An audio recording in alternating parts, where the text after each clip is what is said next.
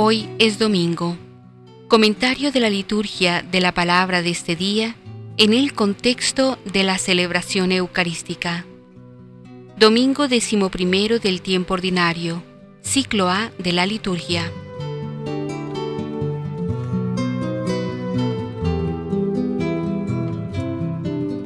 La institución de los doce discípulos como apóstoles enviados tiene carácter fundacional de un nuevo pueblo de Dios, del que aquellos serán como los patriarcas de las doce tribus de Israel. El reino de los cielos está cerca y la salvación alcanza los cuerpos y a las almas de los hombres, pero hacen falta mucho más colaboradores. La mies es abundante, pero los trabajadores son pocos se universalizará después de la resurrección de Jesús la misión dirigida en primer lugar al pueblo elegido por Dios en el Antiguo Testamento. Pablo anuncia el tema fundamental de la carta a los romanos. Los cristianos reconciliados serán salvos, participando en la fe esperanza de la vida de Cristo resucitado.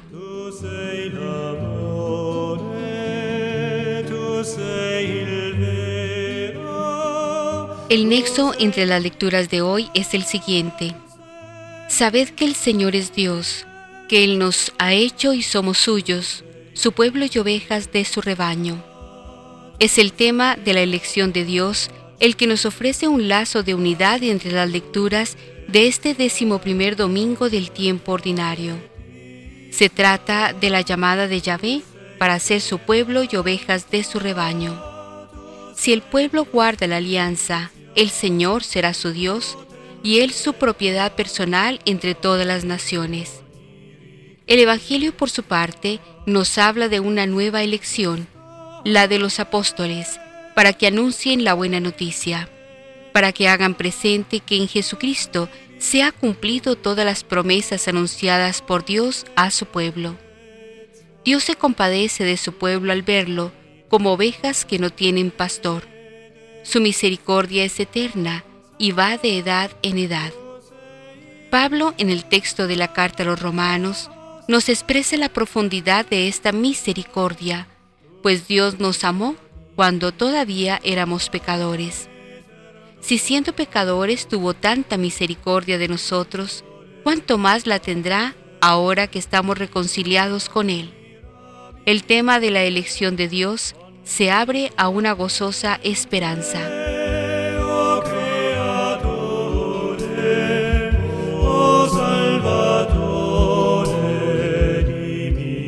Hoy Jesús se nos presenta preocupado por rescatar a las ovejas extraviadas.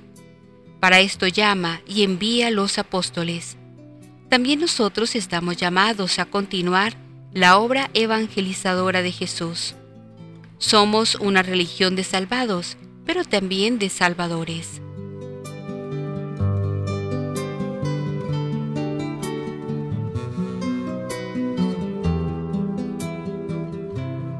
La primera lectura que se nos propone en este día está tomada del libro del Éxodo, capítulo 19, versículos del 2 al 6. En el Sinaí, Dios revela a Moisés las razones de la elección de Israel como pueblo de sacerdotes, el cual tiene como misión ser intermediario entre él y el resto de la humanidad.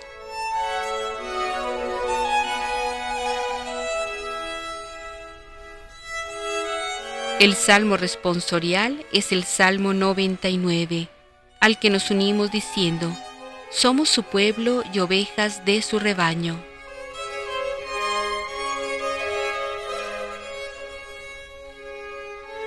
La segunda lectura en la Eucaristía de este domingo es de la carta del apóstol San Pablo a los Romanos, capítulo quinto, versículos del 6 al 11. A pesar del pecado del pueblo, Dios siempre se mantuvo fiel al pacto de la alianza que Jesús viene a consolidar.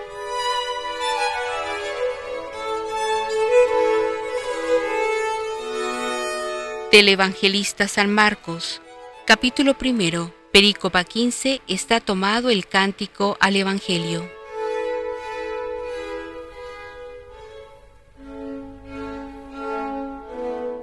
El sagrado Evangelio que hoy se proclama es del evangelista San Mateo, capítulo 9, pericopa 36, capítulo 10, versículo octavo.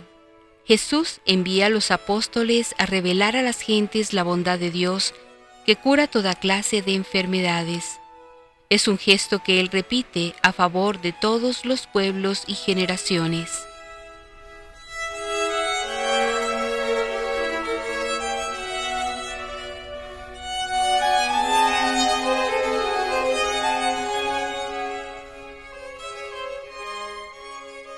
Liturgia de la Palabra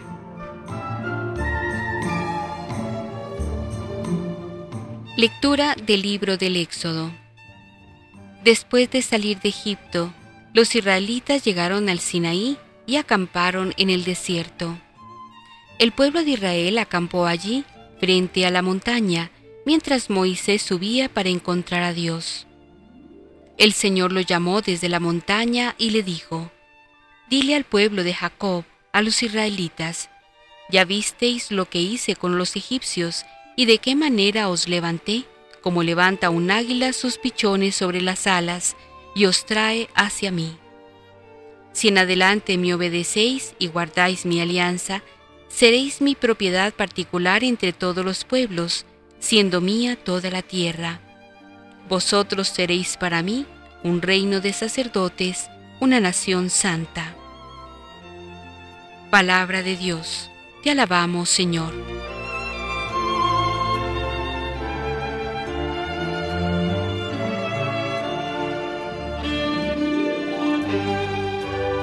Somos su pueblo y ovejas de su rebaño.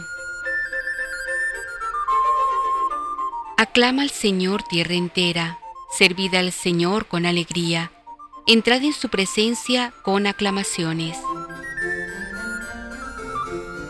Somos su pueblo y ovejas de su rebaño.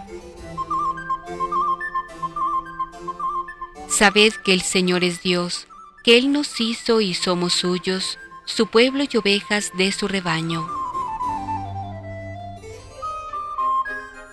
Somos su pueblo y ovejas de su rebaño. El Señor es bueno, su misericordia es eterna su fidelidad por todas las edades. Somos su pueblo y ovejas de su rebaño.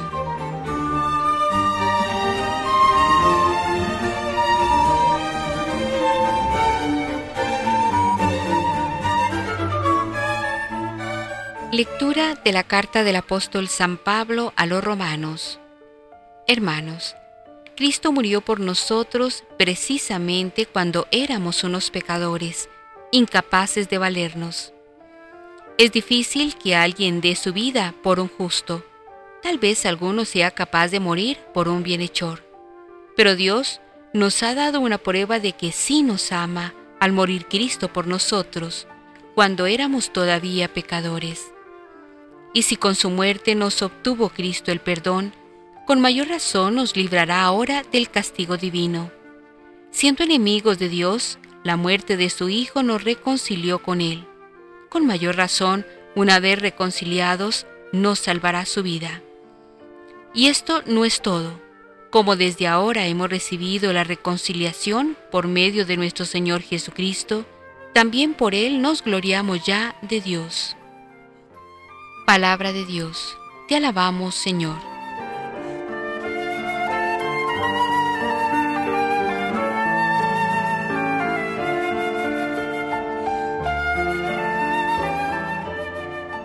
Aleluya, aleluya. Ya llega el reinado de Dios. Volved a Él y creed en el Evangelio. Aleluya.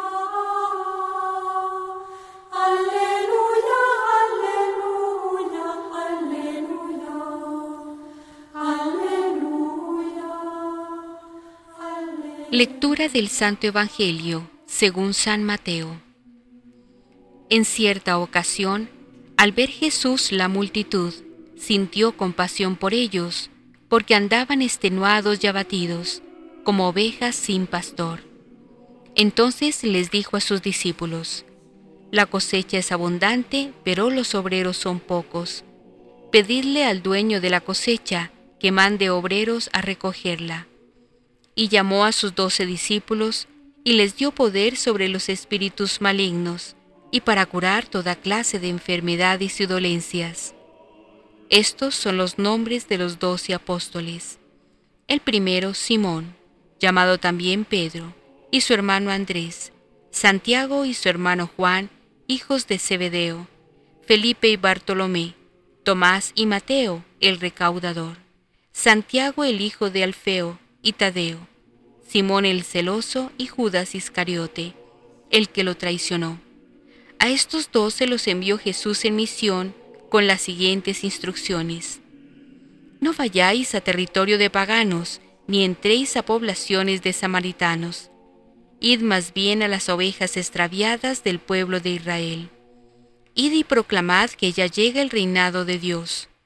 Curad a los enfermos, resucitad a los muertos, sanad a los leprosos, expulsad los demonios. Gratis lo recibisteis, dadlo también gratis. Palabra del Señor. Gloria a ti, Señor Jesús.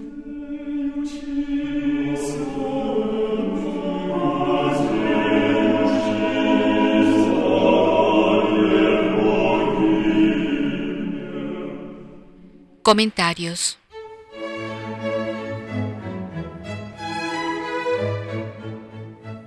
En la primera lectura, el mediador de la alianza. El Sinaí, desde la perspectiva del Éxodo, es una meta.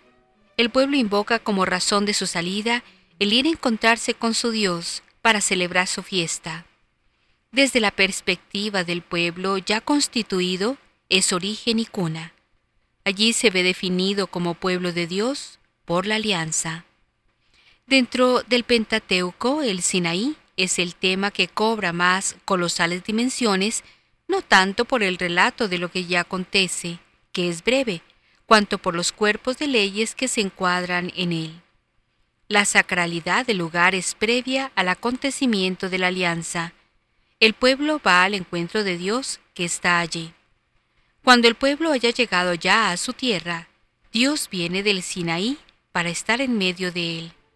El origen del yavismo es inseparable de esa montaña santa.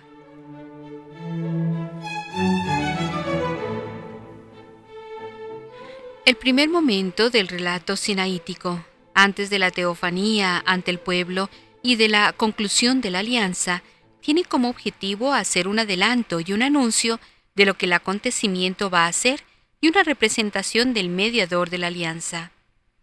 En detalle, contiene estos elementos. Fecha de la llegada del pueblo al Sinaí. Subida de Moisés al Monte Santo. Dios le recuerda la liberación de servidumbre y el propósito de elección del pueblo si el pueblo acepta obedecerlo. Moisés lleva al pueblo esa palabra y el pueblo la acepta. Moisés vuelve a Dios con la respuesta. Teofanía a Moisés para acreditarlo como mediador ante el pueblo. La redacción un tanto dura obedece a que el relato es resultado de la fusión de varias fuentes. En el conjunto encontramos los factores fundamentales del esquema de la alianza. Prólogo histórico, proposición de las cláusulas en una alusión velada a la ley, aceptación del pueblo, definición de la alianza como ámbito de relación y lugar de realización. La liturgia de la alianza es la que ofreció el esquema proyectado aquí en el relato.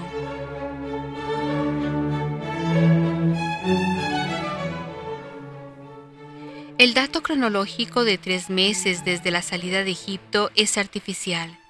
Pertenece al sistema de la versión sacerdotal. La ubicación del lugar es discutida, la subida de Moisés al Monte Santo, al encuentro de Dios, es como acudir a una cita prefijada. No tiene la espontaneidad de la manifestación previa al Éxodo, en la zarza, Éxodo 3. Pero en uno y otro caso, el mediador vive por adelantado el acontecimiento que se anuncia así al pueblo. Moisés es un profeta, portador de ese anuncio. Ayer era el anuncio de la liberación, Aquí el de la alianza, que tiene aquella como prólogo. La alianza consiste en hacer de ese pueblo propiedad escogida de Dios entre todos los pueblos. En virtud de ello, deviene un pueblo consagrado, lo que quiere decir separado y dedicado. Pero eso no es obra de Dios, sino concurso del pueblo. Este tiene que guardar la alianza, y por lo mismo es requerido a decidir libre y responsablemente sobre la aceptación de la oferta. La respuesta afirmativa del pueblo es expresión de la conciencia clara de un pueblo que vive ya en ese ámbito y se comprende a sí mismo en esa relación. No es, por lo tanto, improvisada, sino fruto de una toma de conciencia prolongada en la praxis de la alianza. Una vez más, hay que decir que la definición lúcida del origen no es original, sino fruto de larga praxis y de intensa reflexión. En la praxis de la renovación de la alianza interviene siempre un mediador, el rey, el profeta, el sacerdote, que representa al pueblo y a Dios.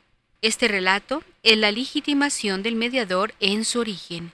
Moisés representa aquí a todos los mediadores y está representado a su vez según la imagen de estos. El pueblo debe reconocer en él, puesto que a Dios no lo ve, al hombre elegido para ser su portavoz. En el reconocimiento el pueblo lo hace también suyo. Este breve relato de un diálogo entre Dios y Moisés, y por este de Dios con el pueblo, es el prólogo de la teofanía sinaítica y de la conclusión de la alianza.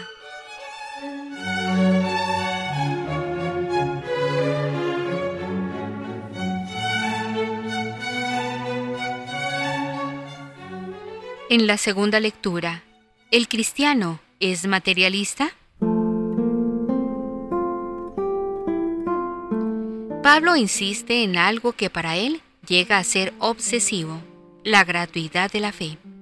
Hemos recibido el juicio favorable a partir de la fe, y a través de la fe hemos logrado el acceso a esta gracia en la que estamos. El cristianismo no puede ser enseñado como una asignatura forzosa en las escuelas oficiales. El cristianismo es una oferta que los creyentes hacen con temor y temblor a los que quieran escucharlo. Aún más, una vez instalados en esa situación gratuita de la fe, el cristiano sigue apoyado únicamente en la esperanza de la gloria de Dios. La esperanza es siempre una especie de lotería y de aquí parte toda una actitud existencial frente a la vida. Se aceptan las inevitables tribulaciones que lleva consigo el vivir humano, pero se sabe que estas tribulaciones producen la constancia, y de aquí surge una cadena de causalidades siempre gratuitas. La constancia produce autenticidad, la autenticidad esperanza, y la esperanza no decepciona.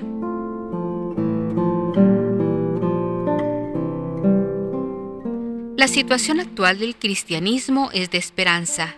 Por una parte, posee ya la reconciliación con Dios, pero por otra, aún no ha superado todas las alienaciones, sobre todo la muerte. Dios ha tomado la iniciativa por puro amor gratuito, ya que en la existencia frustrada del hombre no había motivos atrayentes para un amor. No podemos negar que en la visión paulina el pesimismo sobre la condición humana es un punto de partida. Así se explica que Pablo se asombre de que Cristo hubiera muerto por unos hombres sin Dios. El adjetivo vez, que muchos se traducen por impío, tiene un sentido más objetivo, separado de Dios o lejos de Dios, y en consecuencia lejos de la posibilidad de superar esa frustración originaria del hombre abocado a la muerte. Morir por un justo ya podría tener algún sentido, entendiendo por justo lo que Pablo viene subrayando en toda la carta, el que ha sido objeto de un juicio de salvación, o sea, el que ya ha superado su frustración existencial. En una palabra, Cristo ha dado su vida por el ser humano, radicalmente incapacitado para superar la mayor de sus alienaciones, la muerte.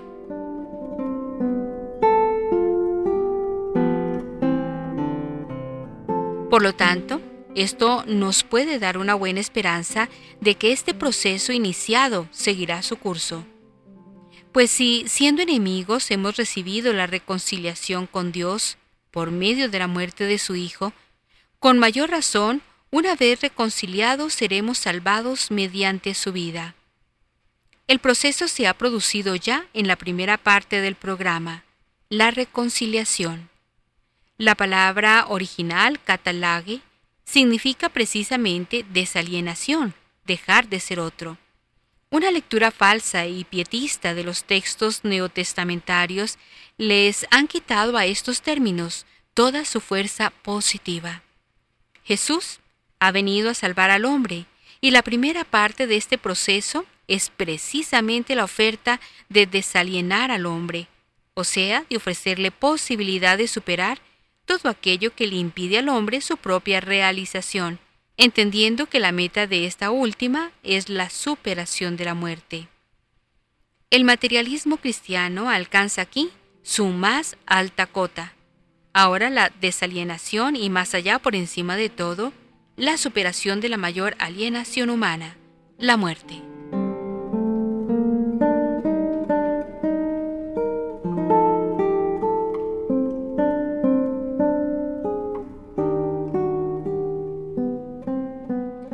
En el Evangelio, ovejas sin pastor.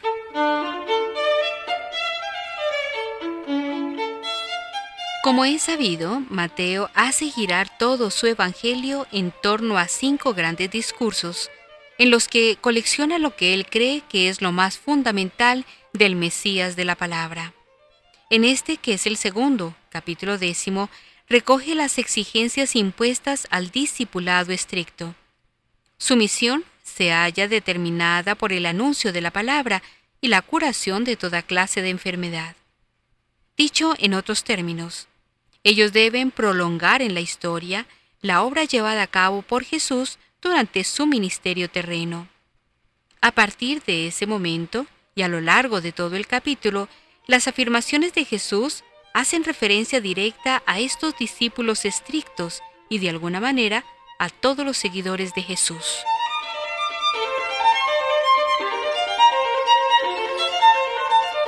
Antes de dirigirse explícitamente al discipulado estricto, Mateo recoge dos símiles que pretenden poner en claro dos cosas igualmente importantes. ¿Quiénes son los destinatarios de su misión? Es la imagen del rebaño sin pastor. En el Antiguo Testamento fue utilizada frecuentemente la imagen del rebaño para designar al pueblo de Dios. Todo rebaño necesita un pastor. Esta será la misión de los discípulos estrictos, ser pastores del pueblo de Dios, como lo fue Moisés y al faltar él, Josué. Que Yahvé ponga al frente de esta comunidad un hombre que vaya y venga a su cabeza, que los haga entrar y salir, para que la comunidad de Yahvé no sea como rebaño sin pastor. Números 27-17. Las palabras de Jesús sobre el eco inmediato de estas que hemos eh, tomado del libro de los números. El nuevo pueblo surgió gracias al nuevo pastor, el nuevo Moisés. Al desaparecer este nuevo Moisés, era necesario, lo mismo que cuando desapareció el antiguo, que se instituyesen pastores para guiar al pueblo que había nacido gracias a la vida que el buen pastor había dado por sus ovejas. Juan 10.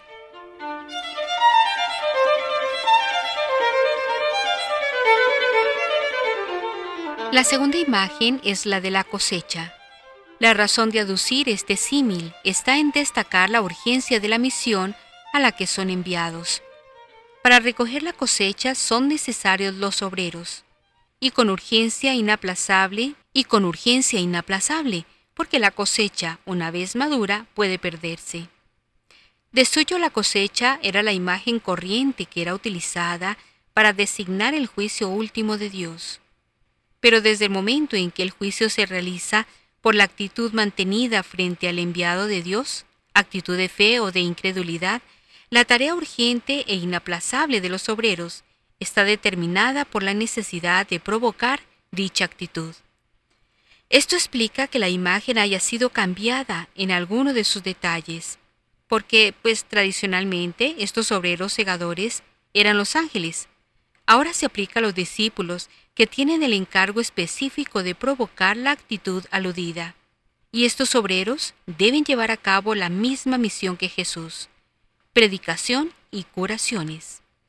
Pero frente a los vendedores ambulantes de palabras y milagros, tan frecuentes en los exorcistas y milagreros de la época, y que tan cuantiosas ganancias obtenían mediante sus artes, los discípulos de Jesús se caracterizarán por su generosidad. Recibieron gratuitamente sus poderes y no deben emplearlos para explotar a quienes necesitan de ellos.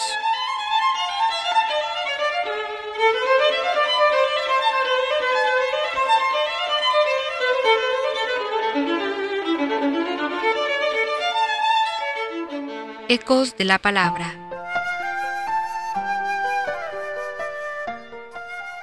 Hoy la liturgia nos invita a tomar conciencia de que también nosotros somos llamados a ir por el mundo anunciando con generosidad y alegría la buena noticia y a ser continuadores de la obra de Jesús porque la mies es mucha y los obreros pocos.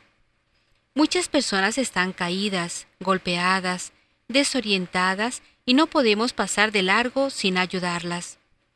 Cuando hablamos de vocación, hablamos también de esa vocación amplia que Dios señala a todos sus hijos, para que se realicen dentro de su camino particular, recordando que ninguna vocación se concibe si no es en un servicio amable y generoso para el bien de los demás. Jesús, después de llamar a los doce, les dio autoridad contra los malos espíritus y las enfermedades.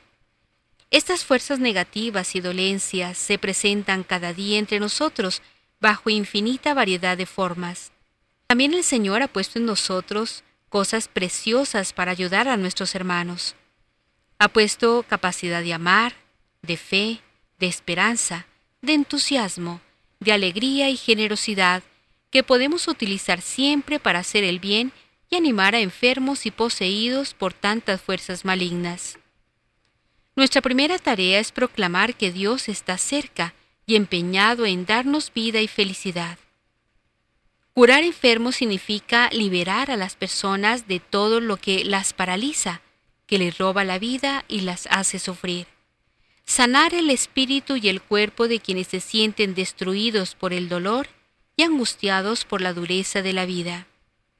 Resucitar muertos significa liberar a las personas de todo aquello que bloquea sus vidas y mata su esperanza.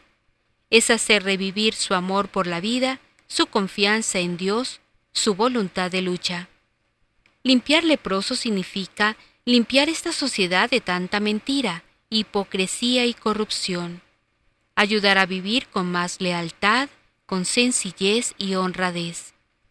Arrojar demonios es liberar a las personas de tantos ídolos que esclavizan, poseen y pervierten nuestra convivencia.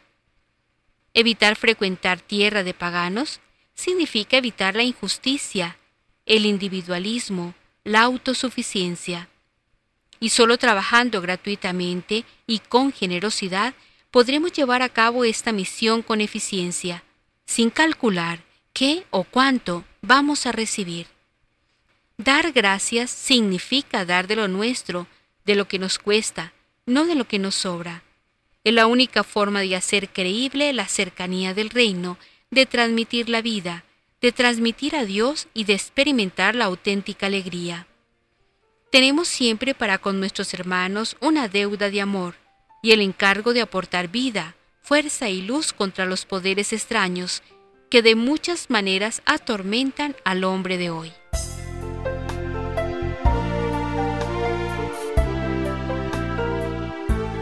El tema de la compasión de Dios vuelve a aparecer en este undécimo domingo del tiempo ordinario y atraviesa y penetra las lecturas de este día. La compasión de Dios, Eshed, no es una simple aflicción sobre el estado en el que se encuentra el hombre después de su caída. Ciertamente es un estado dramático, pues una vez cometido el pecado, se abre ante el hombre un abismo de miseria y de caída que no conoce límites. Dios, en su misericordia y en su amor, no permaneció ajeno a la situación desgraciada y dramática del hombre. las palabras de Jesús que expresa misericordia al ver la multitud extenuada y abandonada como ovejas sin pastor, no se detienen en un mero sentimiento, sino que pasan a la acción. San Gregorio de Niza expresa con acierto el amor que Dios nutría por su criatura al verla desbarrancada en el pecado. Por medio de quien necesitaba el hombre caído en pecado ser de nuevo llamado a la gracia del principio? ¿A quién importaba el levantamiento del que estaba caído, la reanimación del que había perecido, el encarrilamiento del que estaba extraviado? ¿A quién más sino al Señor absoluto de la naturaleza? Porque solamente al que desde el principio otorgó la vida, le correspondía y le era posible reanimarla incluso en la pérdida. Esto es lo que escuchamos de parte del misterio de la verdad al enseñarnos que en el principio Dios creó al hombre y que lo ha salvado después de su caída. Esto nos dice el Catecismo en su capítulo octavo, en sus páginas 45 y 39c. Así pues, la compasión de Dios nace de su amor y se manifiesta en una intervención salvífica en favor de quien tan gravemente se había desbarrancado. Es un amor que sufre cuando ve privado al amado del bien original, es decir, ve privado al hombre de la inocencia primera con la que lo creó, la gracia del principio. Era tal la magnitud del desorden que se había introducido que sólo Dios podría salvar al hombre. Este es regenerado por medio de un nuevo nacimiento. Su regeneración excede las fuerzas de la criatura. Se encuentra en la línea de la creación. Solo aquel que dio al hombre la vida en el principio puede devolvérsela ahora, puede restaurarlo conforme a la primitiva imagen. Solo Dios podía llamar de nuevo al hombre y esto era conveniente. Es conveniente por ser una obra buena, y esta obra buena es coherente con el primitivo móvil de la creación. Dios creó al hombre por amor. Mientras el pecado se describe como abulia, falta de energía en el bien, la obra salvadora se ve como una nueva vocación, una nueva llamada, como una conducción de la mano del hombre por parte de Dios. Se trata, y por eso es necesario un poder creador, de volver al hombre que ha perdido su parentesco con Dios, su impasividad y su inmortalidad al primitivo estado en que fue creado. ¿Cuál es pues la causa de que la divinidad se abaje a tan vil condición que la misma fe duda en creer que Dios, el ser infinito, incomprensible, inexplicable, el que está por encima de toda concepción y de toda grandeza, se mezcle con la impureza de la naturaleza humana? Se pregunta San Gregorio de Niza.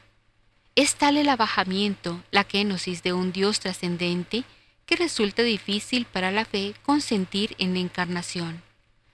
Ha sido de tal manera fuerte la unión de las naturalezas que todo aquello que sucede en la naturaleza humana es atribuido a la única persona del Verbo, el nacer, el morir y el sufrir.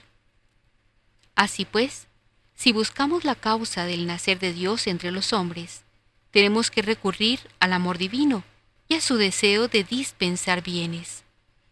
Solo si atendemos a los bienes de origen divino que nos han sido dados, podemos reconocer al autor de los mismos.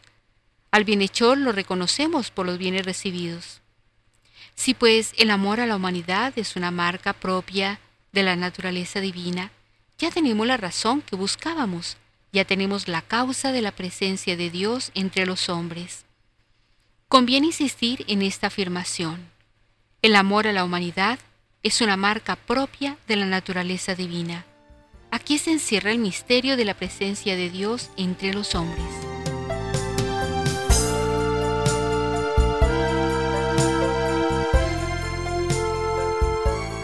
El segundo punto que podemos meditar es sobre el paso de la misericordia a la elección.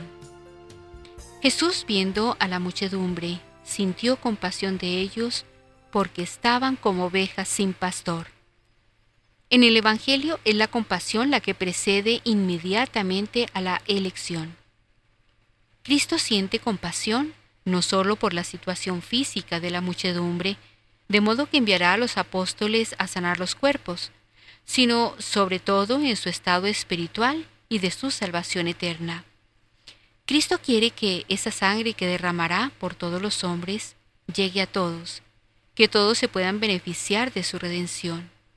Pero para lograr esto necesitará de operarios, de muchos operarios. En este contexto se pone la elección de los doce.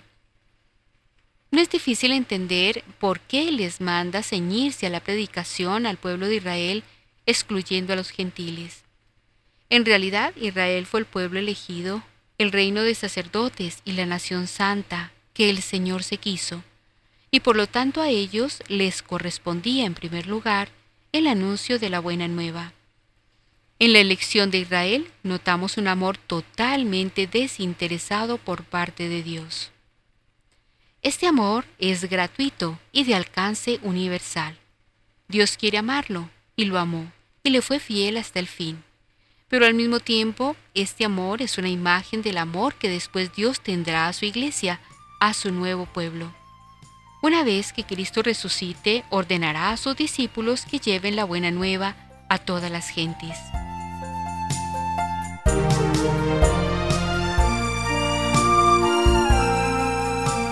La misión apostólica de los laicos consiste fundamentalmente en vivir santamente consagrando así el mundo a Dios. Sin embargo, el seglar también puede y debe, si tiene la posibilidad, de colaborar activamente en la evangelización. No se trata de algo accidental, sino algo que toca la esencia misma de su vocación como bautizado. Es preciso que todos nos dejemos penetrar por el amor de Cristo hacia la humanidad, de forma que tengamos el mismo corazón de Él inflamado de amor por los hombres. Así nacerá también en los fieles la compasión que con Cristo surge al contemplar a la muchedumbre sin pastor. Es una necesidad que surge en la propia conciencia y que es preciso no acallar. El Papa en la encíclica Solicitud Rei Socialis dice, la solidaridad no es, pues, un sentimiento superficial por los males de tantas personas, cercanas o lejanas. Al contrario, es la determinación firme y perseverante de empeñarse por el bien común, es decir, por el bien de todos y cada uno, para que todos seamos verdaderamente responsables de todos. Ciertamente el Papa está haciendo una referencia a la solidaridad de carácter material, pero que es aplicable y de modo muy profundo a los bienes del espíritu. Es necesario sentir en la propia alma la tristeza por el sufrimiento material y espiritual de nuestros prójimos. Nada de lo propiamente humano nos puede resultar indiferente.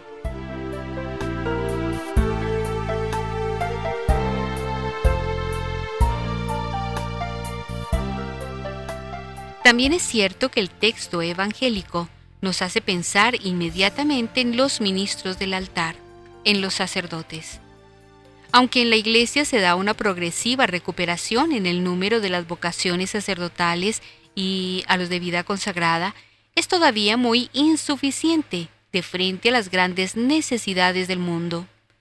Nos corresponde, por tanto, rezar siempre para que Dios envíe operarios a su mies, y trabajar activamente para lograrlo. No podemos esperar que las vocaciones nazcan sin un verdadero compromiso de nuestra parte. En este sentido conviene avivar en nuestros corazones el sentido de misión de nuestra vocación cristiana.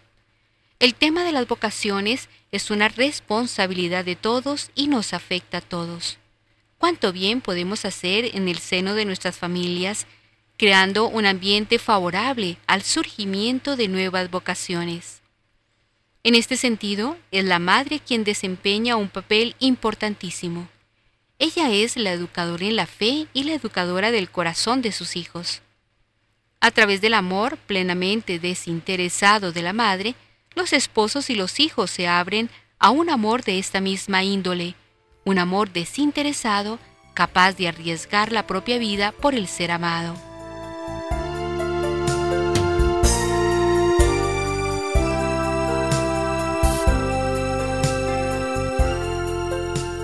Dios nos ama y nos ama entrañablemente porque Él es amor.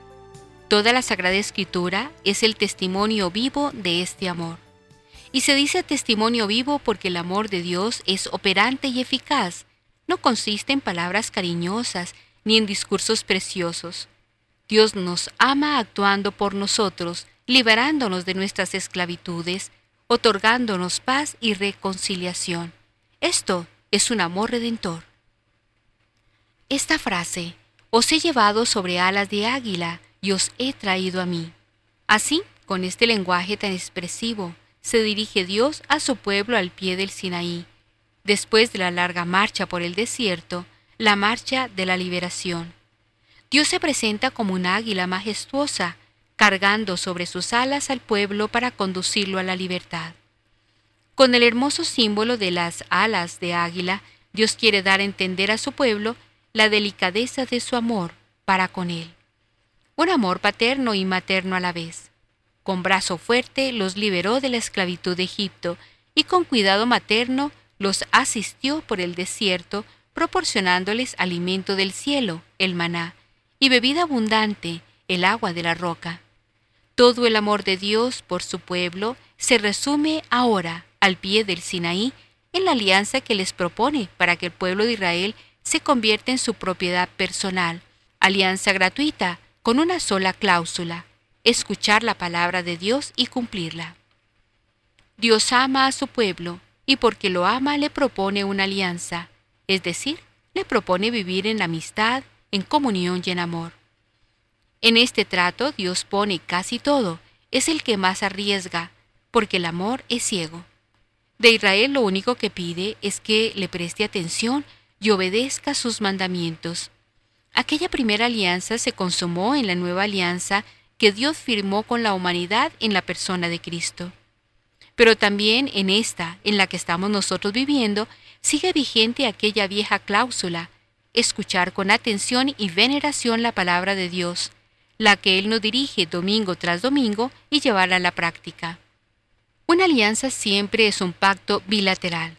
No basta con que Dios esté dispuesto a darnos todo, es necesario que nosotros nos abramos a sus dones y respondamos con amor al amor que Él nos muestra.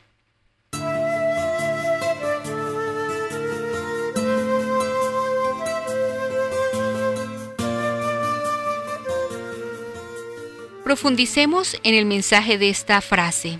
Les doy autoridad para expulsar demonios y curar toda enfermedad y dolencia.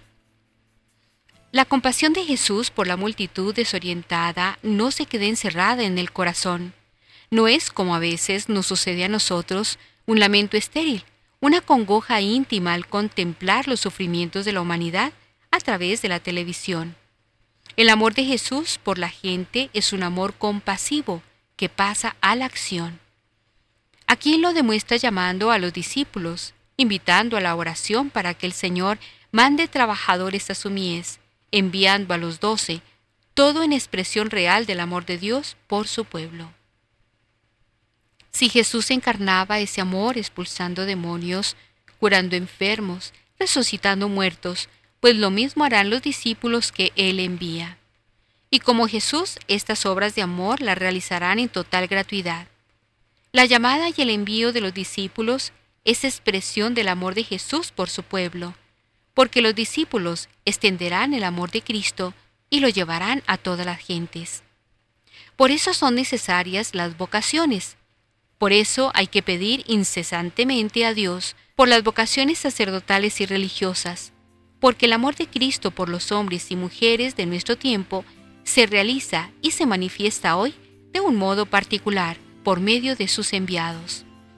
Este es el servicio imprescindible que desempeñan en la Iglesia de Jesucristo los sacerdotes, los religiosos, los laicos comprometidos, cada uno según su carisma y misión.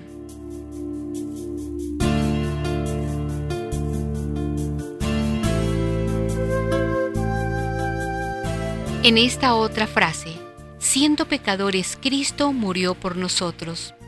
Dios libera a su pueblo y lo conduce por el desierto para atraerlo así. Jesús abraza con amor a la multitud abandonada y envía a los discípulos a testimoniar por el mundo este abrazo de su amor misericordioso. Pero todo esto es nada en comparación con la suprema muestra del amor de Dios por nosotros. Cristo murió por los impíos, los pecadores, los enemigos de Dios, es decir, por nosotros. De aquí se deriva todo lo demás. Si su muerte nos ha justificado, nos ha reconciliado con Dios, ¿cómo nos va a negar la salvación? La esperanza de la salvación no descansa en nosotros, sino en la obra grande del amor de Dios por nosotros, que Cristo murió por los pecadores. Y eso pues somos nosotros. Esta es la prueba del amor de Dios por los hombres. No hay otra mayor. Por eso si la muerte de Cristo por amor nuestro no nos conmueve las entrañas, nada logrará transformarnos, ningún otro gesto, ninguna otra palabra de Dios será capaz de romper la dureza de nuestro corazón. Dios no nos ha dicho que nos ama, sino que nos ha amado de la forma más increíble. Jesucristo ha muerto por nosotros, sin que lo mereciéramos, antes de que nos convirtiéramos, sin esperar de nosotros un gesto de amor. Es el amor puro, gratuito, total. Jesucristo en la cruz es la prueba del amor de Dios por nosotros. En cada celebración de la Eucaristía, renovamos la alianza de Dios con nosotros, su pueblo, porque aquí, en la misa, se actualiza la muerte de Cristo, el gesto supremo de su amor por nosotros. Él nos ha traído como sobre alas de águila hacia Él, para recordarnos su amor, para introducirlo en nuestro corazón, para renovar la alianza nueva y eterna, sellada en la muerte y resurrección del Señor. Pero después de celebrar la Eucaristía, expresión suprema del misterio de su amor, él nos manda, como a los discípulos, al mundo, a ser testigos y transmisores de su amor.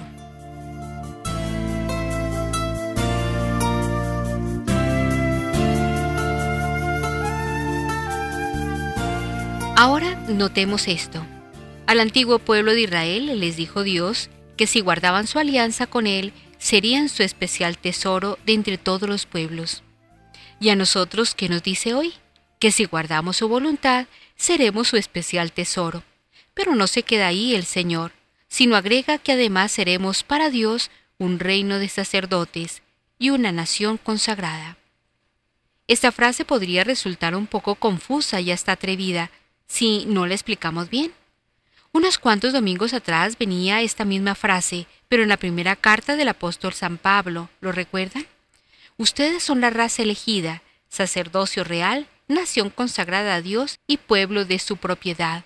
Primera de Pedro, capítulo 2, versículos del 9 a 10. Pero corremos el riesgo de pasar estos conceptos por alto si no los meditamos a profundidad. ¿Nos damos cuenta de la grandeza a la que nos llama Dios? ¿Nos damos cuenta de que esa grandeza no se basa en que somos libres, aunque la libertad es un don precioso que Dios nos da? ¿Nos damos cuenta de que nuestra grandeza se basa en que somos propiedad de Dios? ¿Nos damos cuenta? ¿Nos damos cuenta de esta maravilla? Revisando y uniendo la frase del Éxodo, la frase del Salmo y las frases de San Pedro, podemos ver la grandeza a la que hemos sido llamados. Somos una raza elegida, ovejas de su rebaño. Somos un sacerdocio real, un reino de sacerdotes. Somos una nación consagrada a Dios un especial tesoro de Dios. Somos pueblo de su propiedad, somos suyos, somos su pueblo. Estos conceptos son tan importantes que el Concilio Vaticano II retoma esta enseñanza para recordarnos que todos los cristianos, solo por el hecho de ser bautizados, somos un pueblo de sacerdotes y participamos del sacerdocio de Cristo. Debemos ver entonces cuál es la función de un sacerdote.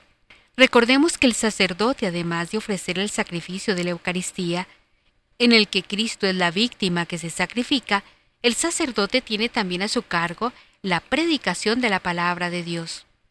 Estas enseñanzas tomadas de la Sagrada Escritura y ratificadas por la Iglesia en el último concilio nos hacen caer en cuenta de que, si bien existe el sacerdocio ministerial, del cual forman parte los sacerdotes que han recibido el sacramento del orden sacerdotal, existe también un sacerdocio de laicos, de todos aquellos que no han sido ordenados, pero que también tienen una responsabilidad apostólica de llevar el mensaje de Cristo a quienes puedan y a donde puedan. El llamado a la evangelización está en muchos pasajes del Evangelio.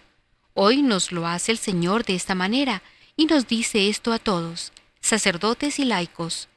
Vayan en busca de las ovejas perdidas de la casa de Israel. Es decir, vamos en busca de los católicos que se están perdiendo por todos los errores y falsedades que el demonio astutamente está metiéndonos en libros, revistas, películas, videos, internet, etc. Errores contra la fe, contra Dios y contra la Iglesia. Errores contra la moral, contra la familia, contra la paz y la concordia. Errores todos que hacen de muchos católicos bautizados ovejas perdidas. ¿Y qué hacemos nosotros? La verdad es que la participación de los laicos en el sacerdocio de Cristo siempre ha estado vigente, pero ahora más que nunca se hace necesaria, cuando podemos ver claramente que no hay trabajadores para la cosecha, es decir, que no hay suficientes sacerdotes para pastorear las ovejas.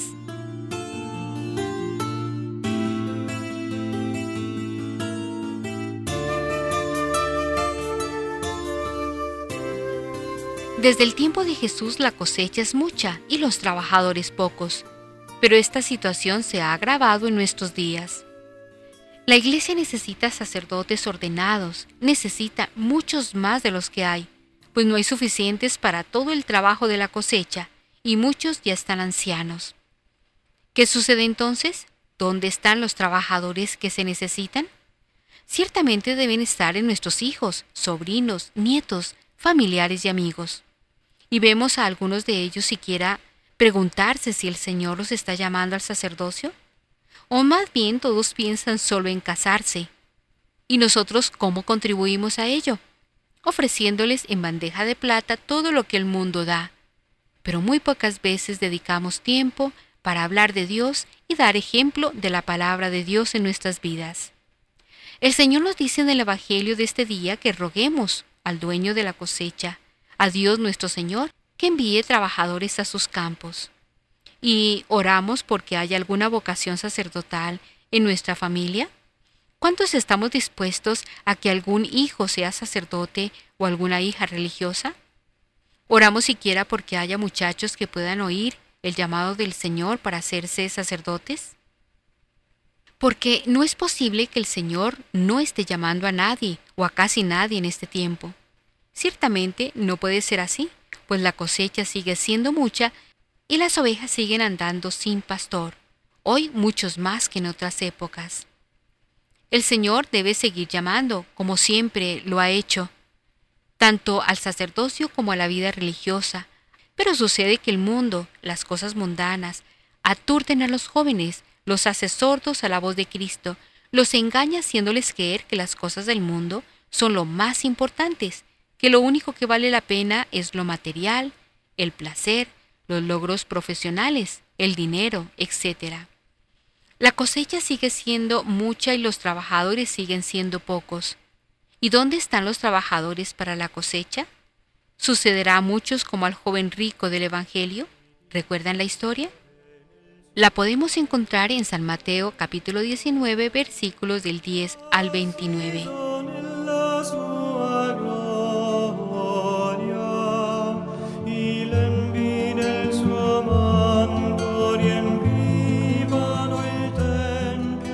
Ser maravilloso que se encuentra en nuestros hogares y que en el día de hoy queremos resaltar su figura. Papá, hoy quiero agradecer a Dios por tu presencia en mi vida, por tu ternura y tu preocupación por mí. Te valoro y te quiero sabiendo que hay tantos hijos que no tienen esta dicha. La necesidad más grande que siento es sentirme protegido por ti. Eres mi Padre pero también eres mi amigo a quien quiero y respeto. Te agradezco el tiempo que compartes conmigo y todo lo que me enseñas, especialmente a ser fuerte, a cumplir con mis deberes y amar a Dios. A veces me pareces duro e insensible, pero en tu interior eres dulce y encantador. Te quiere tu Hijo. Feliz domingo para todos.